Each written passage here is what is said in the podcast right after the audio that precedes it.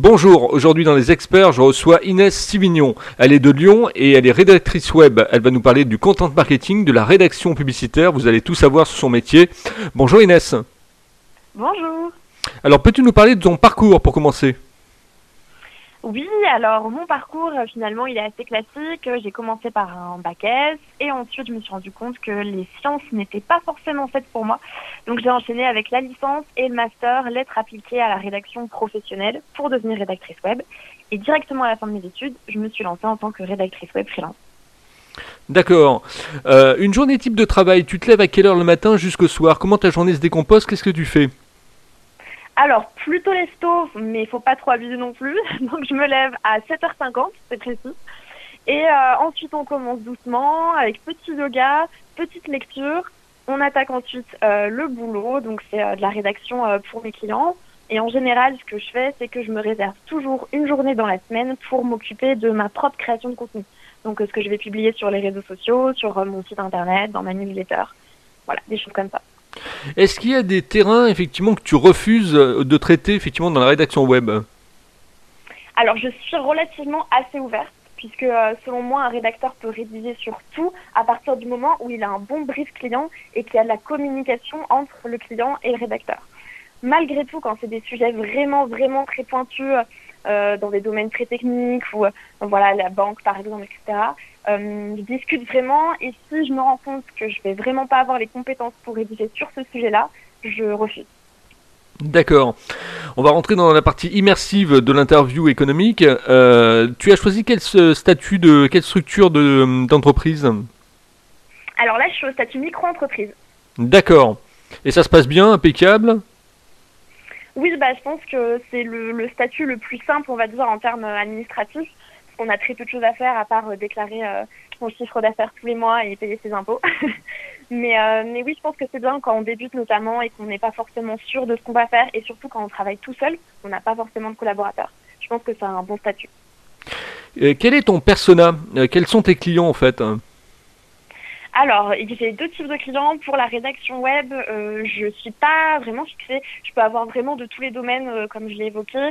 Et euh, en général, les structures, c'est plutôt des petites structures, parce que sinon, euh, dès qu'on arrive dans les grands groupes, c'est euh, internalisé la rédaction web. Donc plutôt TPE, PME pour moi. Et à côté de ça, j'ai aussi une formation en rédaction. Et donc là, ça va plutôt être des femmes de 28 ans qui sont soit en reconversion professionnelle, qui veulent devenir freelance, euh, soit qui sont euh, rédactrices euh, au chômage euh, mal- à la fin, en raison de la situation actuelle un peu dramatique, et qui veulent donc euh, se laisser leur chance en devenant freelance.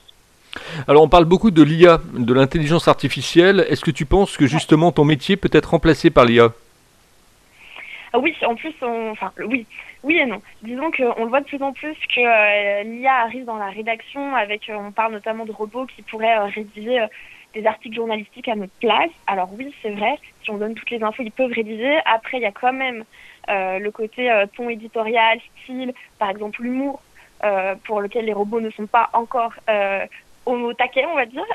Mais euh, d'un autre côté, je pense que justement pour les rédacteurs qui sont aujourd'hui seulement dans l'opérationnel, le côté donc rédigé, vont devoir se tourner de plus en plus vers le côté stratégique, où là on aura encore besoin de l'humain euh, malgré l'évolution de l'IA. Concrètement aujourd'hui, pour les gens qui nous écoutent, qui sont des entrepreneurs, qui sont des TPE, des PME, mais des professions libérales également et des freelances, euh, un article effectivement de rédaction web coûte de combien à combien suivant la densité des mots Alors, euh, ça dépend vraiment des personnes, euh, notamment quand on est freelance. Euh, je sais que le hum, prix moyen, le taux horaire moyen à Lyon, pour des rédacteurs débutants, est de 30 euros l'heure. Voilà. Bah, forcément, après, plus on euh, un article long, avec plus de mots, plus on mettra de temps pour le rédiger. Donc, le taux horaire, enfin, le tarif final augmentera. Mais, mais voilà, c'est en général 30 euros de l'heure. Et plus on, on tape dans des rédacteurs qui sont anciens, avec beaucoup d'expérience, ou qui sont assez connus et assez réputés, plus ça sera cher. Est-ce que tu as des connaissances en SEO Oui, oui, oui. D'accord. Donc tu as la, la casquette de rédactrice web, mais également d'SEO. Oui, mais je pense que maintenant, euh, les rédacteurs web ont tous un peu cette casquette, dans le sens où même si ce ne sont pas des référenceurs euh, professionnels euh, qui connaissent tout le SEO dans le moindre détail, ils ont forcément des bases, puisqu'un article qui est très bien écrit, c'est vraiment bien. Mais si personne ne le lit parce que personne ne tombe dessus sur les moteurs de recherche, c'est pas forcément hyper intéressant pour le client non plus. Donc on doit forcément avoir des bases en SEO pour optimiser le positionnement des articles qu'on va rédiger. Est-ce que tu te souviens d'une anecdote d'une cliente ou d'un client dans le cadre effectivement de la rédaction web? Euh, dans le cadre de la rédaction web, oui, j'ai une anecdote, mais euh, ça sort justement un peu. C'était une, une cliente qui m'avait demandé de, rédiger des articles de blog et de les optimiser justement en SEO. Mais euh, le problème, c'est que je n'avais pas accès à l'outil d'optimisation sur son site internet, tout simplement parce qu'il y avait des problèmes de mise à jour. Donc je lui en ai fait part en lui disant que son site n'était pas à jour dans l'outil et que je ne pouvais donc pas faire mon travail. Et euh, je pense qu'elle n'avait pas lu mon mail, elle devait être surchargée et elle m'a tout simplement répondu euh, Ok, feu vert, je te laisse gérer. J'ai euh, malheureusement pris la décision de faire les mises à jour alors que ce n'est pas du tout dans mon rôle de rédactrice web. Et là, le site a planté totalement. Donc grosse panique, j'ai appelé directement la cliente pour lui dire bah écoutez, euh, j'ai fait les mises à jour comme vous me l'avez demandé et si t'as planté et là je me suis fait engueuler car elle m'a dit que justement si les mises à jour n'étaient pas faites c'est parce qu'il faut pas les faire, ça fait planter le site etc. Je lui ai quand même mentionné qu'elle m'avait euh, répondu au mail en me disant feu vert. Elle m'a dit oui mais enfin je l'ai pas bien lu etc. Bon d'accord. Donc en plus c'était un site e-commerce qui fonctionnait uniquement avec le site internet, donc pas forcément en bonne posture. Finalement euh, tout s'est bien terminé, mais euh, morale de l'histoire, rester euh, dans son champ de compétences. Si on est rédacteur, on rédige et on s'occupe pas du site web. Et euh, morale pour les clients, c'est de toujours bien communiquer avec euh, les rédacteurs ou les prestataires hein, euh, de toutes sortes, parce que la communication c'est quand même la clé. Et quand on vous envoie des mails, il faut lire ce qui est écrit dans le mail. voilà. Tu as commencé Internet à, à, quel âge en fait? Comment tu as découvert la, toile? Bah, Internet, je pense que comme euh, tous les adolescents, euh, on a commencé un peu sur les réseaux sociaux pour préparer les mémoires quand on fait des recherches. Donc euh, un peu comme tout, comme tous les jeunes. Et après, je me suis rendu compte que c'était vraiment un secteur hyper prometteur qui, qui, se développe de plus en plus et de plus en plus vite aussi quand je suis arrivée en master. Donc ouais, en master. Comment tu vois l'évolution du métier de rédactrice web? Alors on parlait de l'IA, mais à ton avis, quels vont être les, grandes, les grands changements à venir? Bah, Dans les grands changements, justement, comme il va y avoir le développement de l'IA et des textes qui peuvent être en quelque sorte rédigés automatiquement, le côté pour se démarquer euh, avec un ton éditorial fort, avec une vraie stratégie en place, va prendre de plus en plus euh, de place, donc beaucoup sur l'authenticité. Et, euh, et au-delà de ça, oui, voilà, c'est l'authenticité et, euh, et j'ai perdu ce que je voulais. J'avais une autre idée, mais je l'ai perdu en route. oui, tout à fait. Non, non, je te posais la question sur les changements, les grands changements à venir, en fait, les grandes évolutions, comme dans le SEO. On a des choses qui changent chaque année. Là, dans la rédaction, dans la rédaction web, qu'est-ce qui va être vraiment effectivement flagrant, quoi? Ouais, non, mais c'est ça, je pense qu'il va falloir vraiment se démarquer parce que de toute façon, il y a de plus en plus de personnes qui euh, se rendent sur Internet, qui comprennent l'importance de rédiger des articles, d'être proche de leur lecteur. Et euh, mal, malgré tout, il y a tout le monde qui s'inspire un peu tout le monde, donc tous les textes qui commencent un peu à se ressembler. Ça va s'accentuer avec l'arrivée de l'IA et des robots. Donc la grande innovation, ça sera vraiment de se démarquer avec un ton éditorial qui tranche. Et euh, bien sûr, cette question du SEO qui sera primordiale, puisqu'il va falloir qu'on se batte pour atterrir dans les premiers résultats de recherche. Donc voilà, pour les, je vois pour l'avenir. D'accord. Euh, on parlait tout à l'heure effectivement donc de forfait à l'heure, mais si on parle effectivement de d'articles, euh, donc par exemple de 300 mots, un article de 300 mots, un article de 2000 mots et un article de 5000 mots, effectivement, quels sont tes tarifs là-dessus? Alors moi, faut savoir que je ne, je ne fais pas de tarif au mot parce que je trouve que c'est pas très représentatif du travail d'un rédacteur, dans le sens où on ne fait pas que rédiger un article, on fait aussi des recherches en amont pour l'enrichir, on fait ensuite de la relecture-correction pour vérifier qu'on a rédigé dans un français euh, parfait, on essaye, et en plus de ça, on peut avoir des besoins d'optimisation SEO. Donc le tarif au mot est pour moi très réducteur et euh, ne reflète pas du temps passé, donc je facture seulement au taux horaire, mais euh, pour donner une idée, euh, en général, euh, je calcule aussi euh, en prenant en compte le nombre de mots. Donc, je prends une heure pour 300 mots et ensuite, euh, je rajoute une heure pour chaque 300 mots. Voilà, donc on fait le petit calcul. D'accord, donc un article de 2000 mots, ça fait combien? 3 heures? 4 heures? Oui, voilà, ça va faire. ça va faire alors, une question de scientifique, de S, de maths pour une rédactrice, on n'est on pas rendu. Mais voilà, on va multiplier pour arriver à 2000, quoi. D'accord, donc ça fait effectivement à peu près en budget 120 euros l'article entre 120 et 150 euros en moyenne effectivement euh, pour le forfait effectivement d'un article de 2000 mots quoi. C'est ça. Ok. Euh, on va passer à la partie rédaction euh, publicitaire. Est-ce que tu accompagnes les gens également sur l'affiliation? Les gens qui veulent par exemple effectivement avoir un blog et ensuite mettre de l'affiliation sur leur blog. Est-ce que tu les, tu les guides, tu les orientes effectivement pour que l'affiliation soit en adéquation par rapport à la rédaction web? Alors non, moi je vais vraiment accompagner sur le côté rédaction. Alors oui, effectivement, s'ils veulent faire des articles affiliés pour promouvoir un produit et euh, monétiser leur blog, je vais leur apprendre à rédiger un bon article qui soit bien référencé, euh, qui soit en adéquation aussi avec euh, le produit, avec les, les, besoins du produit et puis un peu les valeurs du produit. Mais je vais pas leur apprendre spécifiquement tout ce qui est lié à l'affiliation. D'accord.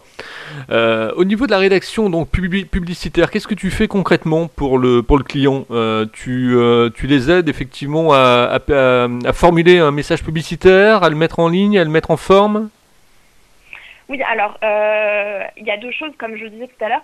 S'ils me contactent en tant que rédactrice web, je vais rédiger pour eux tout ce qui est publicitaire. Donc publicitaire, on peut englober aussi les pages de vente, on peut englober euh, les campagnes de communication ou les publicités. Euh, voilà, on peut englober euh, plein de choses. Les fiches produits aussi. à ce moment-là, à partir d'un brief, je vais rédiger des, des, textes qui sont qui suscitent l'intérêt et qui donnent envie au lecteur de passer à l'achat ou de contacter la personne. Du côté formation, là, à ce moment-là, je vais apprendre aux rédacteurs ou aux entreprises ou aux personnes qui le souhaitent à savoir rédiger pour justement, ce que je disais, attirer l'attention, susciter l'intérêt, créer du désir et euh, faire passer à l'action. Alors ça c'est intéressant, parce que les gens, effectivement, c'est très astreignant de faire des pages de vente. Euh, donc tu, les aides, tu, tu conçois la page de vente avec le bouton de vente, etc., avec le, système euh, remboursé, là, effectivement, le, la garantie remboursement, etc. Tu fais vraiment la page de vente entière, quoi. Alors je vais faire la rédaction de la page de vente. C'est-à-dire que je ne vais pas créer la page de vente avec toutes euh, les compétences techniques qu'il y a à avoir pour créer euh, un site web, mais je vais faire toute la, structure de la page, on va dire, avec tous les textes qui sont nécessaires. Ensuite, il faudra faire appel à un web designer ou la personne le fera elle-même pour mettre tout ça en page. Mais de toute façon, je donnerai des indications dans le sens où là, il faut mettre un bandeau, là, il faudrait le mettre dans des petits carrés, etc. Mais c'est pas moi qui vais le faire dans la mise en page. D'accord. Est-ce que tu pratiques également le copywriting? Oui, oui, oui. Bah, c'est justement ça un peu le copywriting, c'est euh, rédaction des pages de vente, des pages de site web, tout ce que, ce que j'ai un peu évoqué tout à l'heure euh, dans le contenu publicitaire. Parlons un peu de la formation également. Tu nous parles d'une formation. Euh, qu'est-ce qu'on apprend concrètement dans cette formation?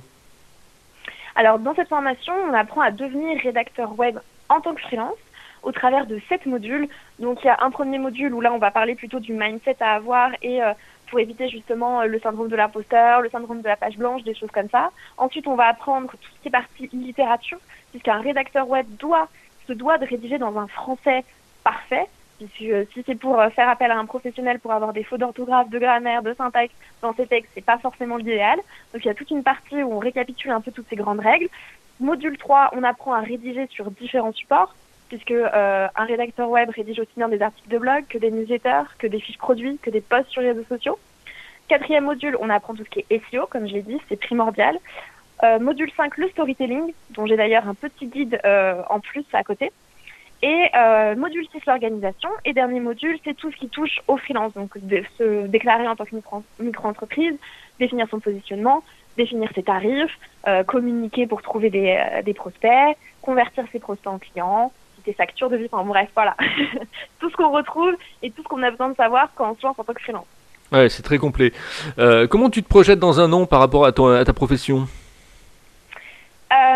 ma profession, euh, mon, propre business ou plutôt la profession en général Oui, ton propre business, oui. Ouais, mon propre business, bah, j'aimerais déjà un peu rééquilibrer. Pour l'instant, c'est vrai que la rédaction web me rapporte la majeure partie de mon chiffre d'affaires. J'aimerais rééquilibrer un peu avec la formation.